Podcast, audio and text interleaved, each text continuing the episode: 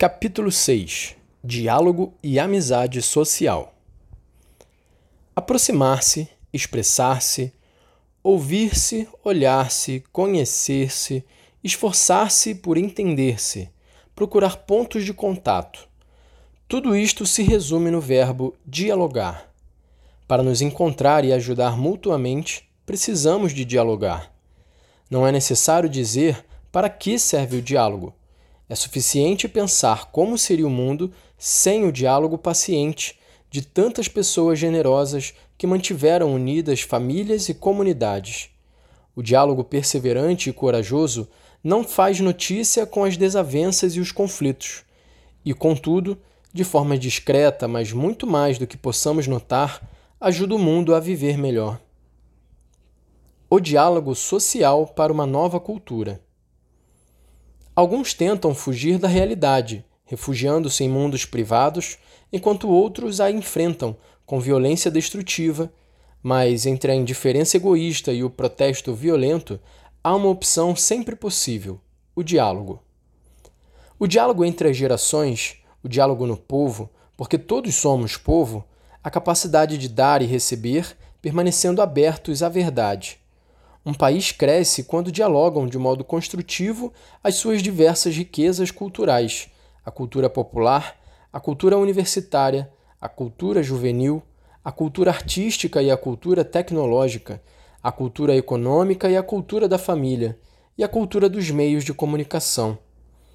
Muitas vezes, confunde-se o diálogo com algo muito diferente, uma troca febril de opiniões nas redes sociais muitas vezes pilotada por uma informação midiática nem sempre fiável. Não passam de monólogos que avançam em paralelo, talvez impondo-se à atenção dos outros pelo seu tom alto e agressivo. Mas os monólogos não empenham a ninguém, a ponto de os seus conteúdos aparecerem, não raro, oportunistas e contraditórios.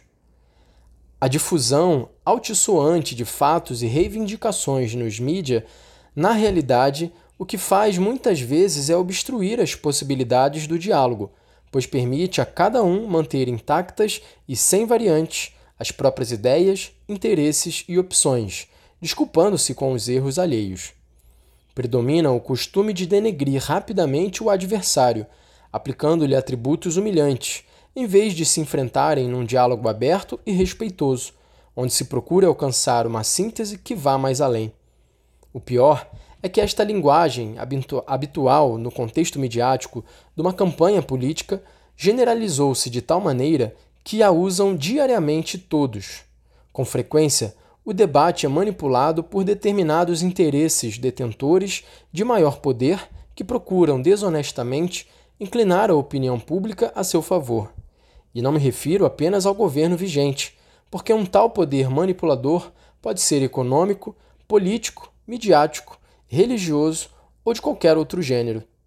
Às vezes, é justificado ou desculpado quando a sua dinâmica corresponde aos próprios interesses econômicos ou ideológicos, mas mais cedo ou mais tarde volta-se contra esses mesmos interesses.